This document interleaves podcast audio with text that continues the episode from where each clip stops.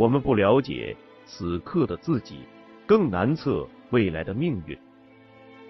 时间潮落潮起，生生不息。我们命若泡沫，随之远去。衰亡新生，在岁月的浪花中明灭。纵然是帝国兴替，也将如波涛般成为往事。作者摘译自拜伦《唐璜》。在理想、信仰与野心、欲望纠缠裹挟的时代，在权力与金钱对人性异化的漩涡里，一个人半生的追求、挣扎、迷惘。一对灵魂二十余载的爱恨聚散，一群七零后海归所经历的一九九七至二零零九年的中国当代史，请听长篇小说《丹尼往事》，作者葛望川。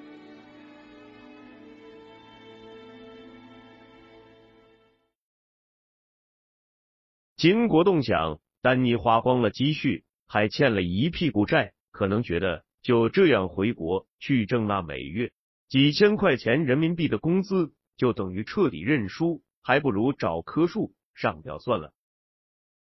秦国栋说：“你还记得两年前你跟陈阳说的话吗？就凭你这聪明劲儿，还怕混不过那些洗盘子、送外卖、打黑工的吗？”丹尼说。嗨，也就是发发牢骚，不着急。实在不行，咱不还有个女朋友呢吗？顾亚敏说：“让我到他爸酒厂去，到时候想喝酒来找我哈。”秦国栋说：“那是还是纳帕瓦利的酒，誉满全球啊！哎，上个月中国跟美国就世贸组织的事谈的本来挺好，估计。”不是为这次炸大使馆的事，早就谈妥了。不过我看也是迟早的事。等中国加入了世贸组织，你这哪怕红酒就可以成箱成箱的卖到中国去了。丹尼说：“就那么一说，我还能真去吃软饭不成？就算英雄末路，也绝不能卖身吃软饭。”餐馆的电视里。正播放 CNN 的新闻采访，一个叫 Elon Musk 的年轻人，X. dot com 的 CEO，互联网泡沫的幸运儿之一，刚提了一辆 McLaren 的 F 一超级跑车，和自己漂亮的女朋友，正兴奋的向记者分享自己的幸福感受。但你看了一会电视，又喝了口酒，说道：“我从上大学开始。”就整天想着挣钱，每一天不再琢磨怎么把自己银行里的存款从一千两千变成一万两万，变成十万二十万。我来美国前，终于攒了二三十万，自己觉得挺有钱了，可还觉得不够。我当时想，怎么样把这二三十万变成二三百万、两三千万？当时以为最好的台阶。就是一张美国名牌大学的文凭，现在文凭到手了，可等于一张废纸。陈阳说：“怎么就废纸了？”秦国栋说：“对呀，玉在匣中求善价，钗在盒中待时飞，谁都有被埋没的时候。难倒英雄汉的，就是时运这俩字。”现在难倒你的也是这俩字。反者道之动，有无相生，难易相成，福祸相随。所以时运这东西最他妈孙子，变来变去的。行到水穷处，坐看云起时。柳暗花明，否极泰来。丹尼把酒杯在桌子上一蹲，说道：“行了行了，谁上中学背课文没背过？”天将降大任于世人也，必先苦其心志，饿其体肤，空乏其身。问题是又苦又饿又不近女色，该学的本事也学了，都做了，就一定能成功吗？从小到大看一百、一千本书，从耶稣基督到释迦摩尼，从孔孟之道到五讲四美，千言万语汇成一句话，就是吃得苦中苦，方为人上人。真的吗？这世界上百分之九十九的人都在吃苦受难，从领着犹太人出埃及的摩西，到周游列国差点饿死的孔夫子，再到现如今科索沃、黎巴嫩、巴勒斯坦那些难民，他们受的苦还不够。哎，你们说，人这么自找苦吃，到底是为了什么？说完，又喝了一杯。陈阳。给秦国栋倒酒，秦国栋喝得晕晕乎乎的，嘴里又开始跑火车了，说道：“为什么？就因为只有人上之人才算是人，人下之人其实还是动物。人之所以为人，就是超越了动物本能。动物只需满足生理需求，这比较简单，其实就是饮食男女。动物吃饱了就不再吃了，交配季节过了。”就不交配了，但人不是，人吃饱了还要吃好，吃好了还要多吃多占。交配不论季节，而且可以根本不以繁衍生命为目的，吃喝拉撒睡，睡觉还要席梦思，拉撒刨个坑不行，还得是个金马桶。超越了原来动物本能，就成了贪婪，不光是贪吃好色。而且要一直保住贪吃好色的权利，这样就产生了对权力的追求。权力是什么？权力就是成为人上之人的保证。为什么那么多人争名夺位？因为这名位就是权力，名位才能保住贪吃好色的权利。有了权力后，想着不死，想永远拥有这种权利。自古君王好丹药，连秦始皇、汉武帝、唐太宗这种绝世人物都在所难免。找不到长生不老的丹药，那就来个千载留名。实际上只是变相的长生不老，死了也要做人上之人。秦皇汉武、唐宗宋祖、关张赵子龙、秦琼、尉迟恭，多少旷世名主、贤臣良将。不都这样吗？一将功成万骨枯，为了建立永垂不朽的千秋功业，哪管尸骨成山，千里无鸡鸣。人下之人，有时候不光算不上人，还不如动物。资本家们为了市场份额和企业利润，要剥削压榨他们的剩余价值；军事家们为了青史留名，要让他们去当炮灰；政治家们为了个人的主义和革命理想。要挑唆他们内斗，宗教家们。丹尼打断他说道：“太对了，你看那个《水浒传》里，王伦当梁山之主，只知道明火执仗的强取豪夺；到了晁盖做第一把交椅，就改成了杀富济贫，有了人生理想了；到了宋江，又改成了替天行道，怎么样？更上一层楼。”境界高了吧？可本质上还是想着大秤分金银，大碗吃酒肉，想着欺男霸女，只不过想给自己的强盗行为披一个流芳百世的华丽外衣呗。两人正说的口沫四溅，郑婷婷比他们还兴奋的跑进来说，有好几个人光着身子跑回来了。仨人结了账出来，带着酒意。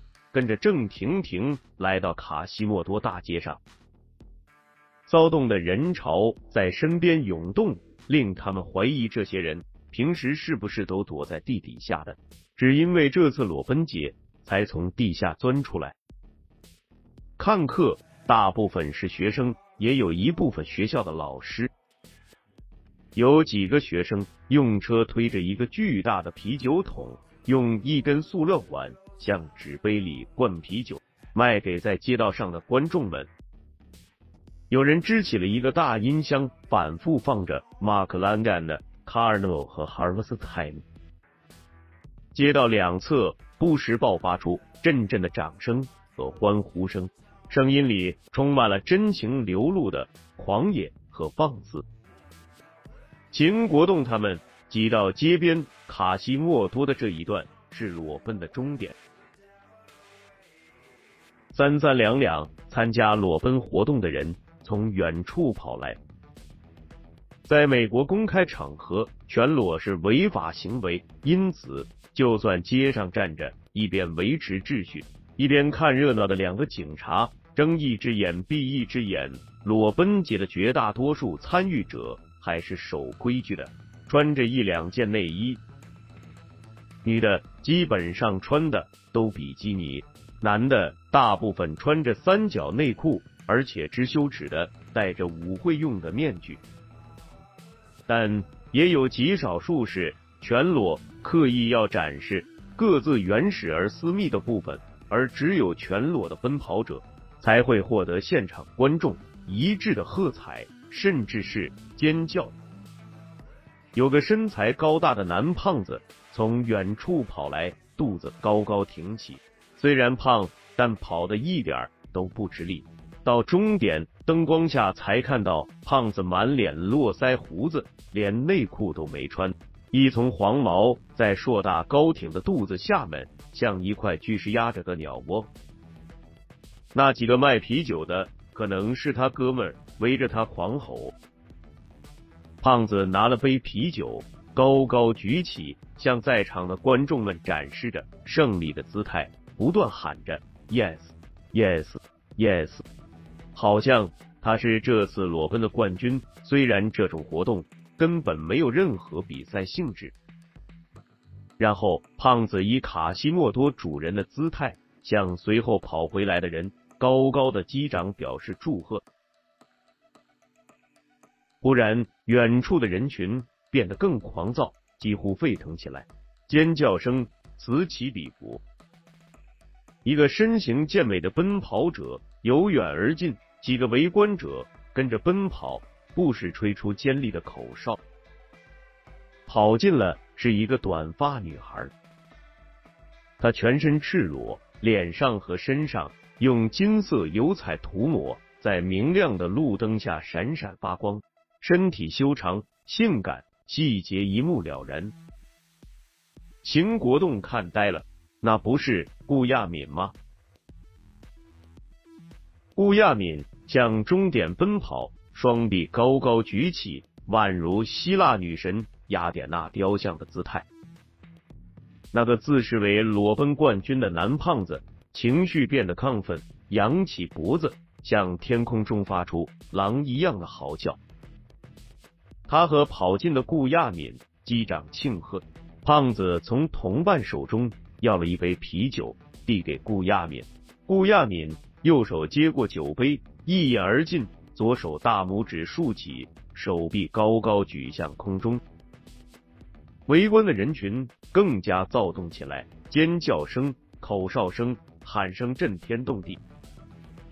那个胖子和他的一个同伴把顾亚敏扛在肩上，高高举起。人群跟着胖子的狂喊，有节奏的鼓掌。秦国栋转身找丹尼，发现丹尼不见了。他再扭回头，看到丹尼已冲到那个胖子和同伙面前。顾亚敏刚从那胖子身上下来了，丹尼就把正试图拥抱顾亚敏的胖子推开。胖子被激怒了，上来要和丹尼厮打，被身边的哥们拉住。丹尼拽着顾亚敏胳膊往人群外走，人群爆发出阵阵哄笑。丹尼本想拉顾亚敏到偏僻的街道去，顾亚敏甩开他的手，捡起撂在街边一排停自行车的架子上的睡袍披在身上。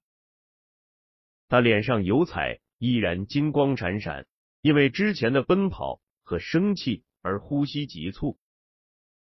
秦国栋等几个人围过来劝丹尼，顾亚敏厉声问丹尼。你干嘛呀？丹尼反问他：“你干嘛呢？”顾亚敏说：“我想干嘛干嘛。”郑婷婷低声对陈阳说：“什么呀？让全校男的免费看了个够！要是我早找个地缝钻进去了。”陈阳示意他不要继续说，郑婷婷白了他一眼，吭叽了一句，他又听不懂。丹尼继续问：“你干嘛这副打扮跑啊？”顾亚民反问：“这怎么了？”丹尼说：“我是问你，干嘛要这副德行跑？”二人鸡生蛋，蛋生鸡的彼此质问了几个回合。丹尼发怒，大声叫道：“你就是个娇生惯养、没心没肺的小屁孩！”顾亚敏说：“哦，真的吗？因为我展示了我天然美丽又健康的身体吗？你哪儿来的呀？中世纪西班牙？我还以为你一直就喜欢我，在你面前这样子呢。”丹尼气得噎住了，对着顾亚明喊了一句中国话。你他妈吃饱了撑的！说完，扭头冲着棵树大口呕吐了起来。秦国栋和陈阳过去拍他的背，顾亚明理也不理，手一甩，扬长而去。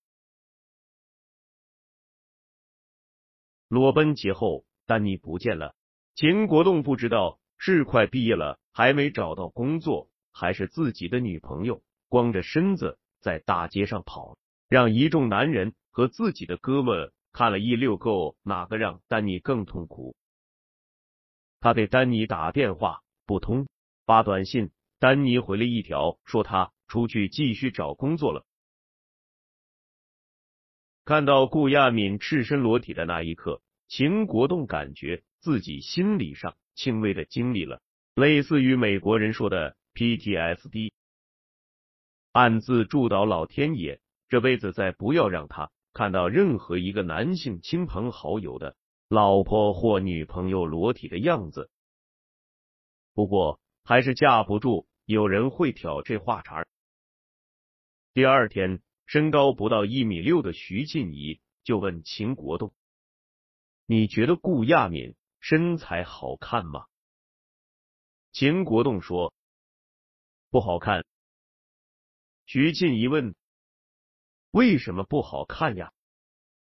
秦国栋说：“就是不好看，跟你没法比。”徐静怡说：“哟，还跟我比呢？那你说说，他哪些地方比不上我呀？”秦国栋说：“哪儿都比不上。”徐静怡说：“真心话，你都看清楚了。”他真比不上我吗？秦国栋说：“我那天什么都没看见。”徐静怡说：“没看见，那你怎么知道他比不上我呀？”秦国栋把奥威尔的房子转租出去，搬到纽约，暂时挤在徐庆怡那小屋里。他琢磨着，他和徐庆怡注册结婚。得有个简单仪式，如果丹尼能在最好。他给丹尼发了个短信，说他六月底结婚，让丹尼来参加。六月底，秦国栋和徐庆怡在曼哈顿的市书记员办公室办了结婚手续。秦国栋穿了身他到纽约后花一千二百美元买的，准备上班时穿的 Books Brothers 西装。徐庆怡穿了身。花了八百美元租来的 Peter Lanier 的白色婚纱和一双秦国栋花一千二百美元给他买的 Jimmy 数六寸高的高跟鞋，手指上戴着秦国栋送他的一枚 Tiffany 的白金钻戒。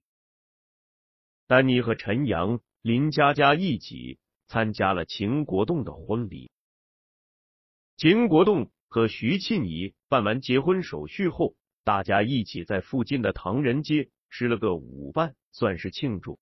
饭前一起在哥伦布公园和孙中山塑像，还有天下为公四个大字的纪念碑拍了张集体照。秦国栋和徐庆怡办完手续后，就去夏威夷旅行度蜜月。两个星期的蜜月里，徐庆怡精致可爱外表下的文韬武略暴露无遗，让秦国栋对女人婚后的变化叹为观止。等他们回到纽约时，秦国栋已在向成为二十四孝老公的道路上阔步前进了。秦国栋计划八月去 Dozen and Lufkin 正式上班，他入职的职位是投资银行部 Associate 经理，一年基本工资八万美元，新入职还可以额外拿两万的 signing bonus。陈阳入职了那家国际物流公司的业务发展部，基本工资是六万五千美元，但工作比较清闲，基本不用加班。陈阳也搬到纽约来了，租了个两居的公寓住。郑婷婷还没找到工作，又去了西海岸。丹尼和顾亚敏的恋爱结束了，两个灵魂一直在各自的平行时空上徘徊，终于没找到交集。丹尼离开奥威尔到纽约，临时挤在陈阳的住处。陈阳帮他在航运公司。找了个临时工作。七八月份，陈阳的公司很多人休假，人手不够，丹尼去那里帮忙打杂，兼做出口运输报关的单据，每小时挣十美元。丹尼利用空余时间继续找工作。秦国栋和徐静怡度完蜜月，回到纽约，已是七月中。他联系丹尼和陈阳。陈阳去西海岸找郑婷婷去了，只有丹尼仍在纽约埋头干活，偶尔去几个面试碰碰运气。秦国栋约了丹尼周末到他和徐静怡新租的公寓吃晚饭，这是位于曼哈顿上东区的一间一室一厅的公寓。一九九九年热映了多年的肥皂剧《Friends》播到了第六季。徐静怡想找到《Friends》里那种上东区小子的情调，而且这里他去哥伦比亚大学上课，和秦国栋去五十二街上班距离相等。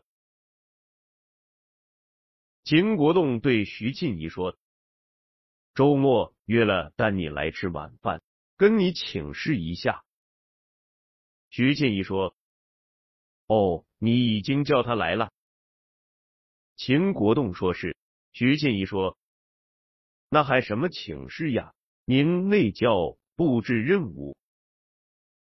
秦国栋说，是哦，下次先跟你说。徐静怡说，我可没顾着你，不让你跟朋友一起吃饭啊。可万一我周末有事或约了别人吃饭，怎么办？秦国栋没吭声，徐静怡接着问：“这丹尼还没找着工作呢。”秦国栋说：“是呀，不容易。”徐静怡问：“你挺关心他的？”秦国栋说：“哥们嘛。”徐静怡问：“你们当初怎么就成了哥们了？”秦国栋说。都是同学，觉得他人不错。男的谁还没几个哥们？徐静怡说：“我怎么觉着一直是你和陈阳在帮他养？就他那家庭出身，能来美国留学也不容易。本来还有个不错的机会，可惜太贪心，这人挺不踏实的。”秦国栋说：“这话说的，每个人。”都有追求幸福生活的权利吧？徐静怡说：“他想追求就追呗，又没人拦着他。他不是还想追那顾亚敏吗？你说他当初怎么想的？顾亚敏人虽然有点不要脸，可毕竟人家里有葡萄园，有酒厂，人家就算不工作，想怎么造怎么造。他有什么呀？我看顾亚敏也就把他当一乐。”消遣。哎，你说顾亚敏那身材好看吗？徐静怡扮演贤惠主妇的角色，总算尽心尽责。她准备做四个拿手菜，秦国栋专门去买了瓶茅台酒。下午五点多，秦国栋忽然接到丹尼的电话，丹尼问秦国栋带个朋友来可不可以？秦国栋说当然可以。秦国栋挂了电话，跟徐庆怡说丹尼要带一朋友过来。徐庆怡问他带一朋友来，菜不够吃怎么办？秦国栋说。都是哥们儿，不够就煮点冻饺子，下点挂面。徐庆怡说：“哟，那你说这冻饺子和挂面是我吃呀，还是他来吃呀？我们家可没这规矩，这人从小到大没人教吧，连课不待客的道理都不懂吗？真没家教，随便什么人都往别人家里带。”秦国栋说：“他这是。”把我当哥们，才不见外的。古人云：“不速之客，敬之终极。”您大人大量，就把他当来城里寻亲的农民兄弟，咱怜贫惜老，乐善好施。徐静怡打断他说：“甭跟我嬉皮笑脸的，我们家可没农民兄弟，你们家才一堆农民兄弟呢。”六点刚过。丹尼带着一个朋友来，这人是个中等个头的胖子，属于身高五尺、膀阔十围那种，一对铜铃大的眼睛，很有神。穿了件花花绿绿的夏威夷短袖衬衫，手里拎了个大锦盒。徐庆怡只瞅了一眼，脸上的笑纹就快看不见了。丹尼忙介绍说：“这是谭军。”我大学同学秦国栋听丹尼提起过，谭军是丹尼大学时认识的一个铁哥们。丹尼说，他今天下午突然来了，也没提前告诉我。谭军说，阿星说你们刚搬家，我手边刚好带了一套茶具，也不知道你们喜欢不喜欢啦。秦国栋说：“喜不喜欢都笑纳了，不跟你见外。”他把丹尼和谭军迎进屋里，徐庆一面上周到细致，客人拘束的像参加工作面试。谭军好奇的打量秦国栋这间公寓的布置，眼珠滴溜溜转得飞快。秦国栋问谭军：“你广东人？”谭军说。潮州人，不过现在我在上海快一年了。丹尼对徐静怡说：“徐静怡，谭军听说你爱喝茶，专门带了这套紫砂茶具和这盒凤凰水仙。”徐静怡问：“呀，他怎么知道的？”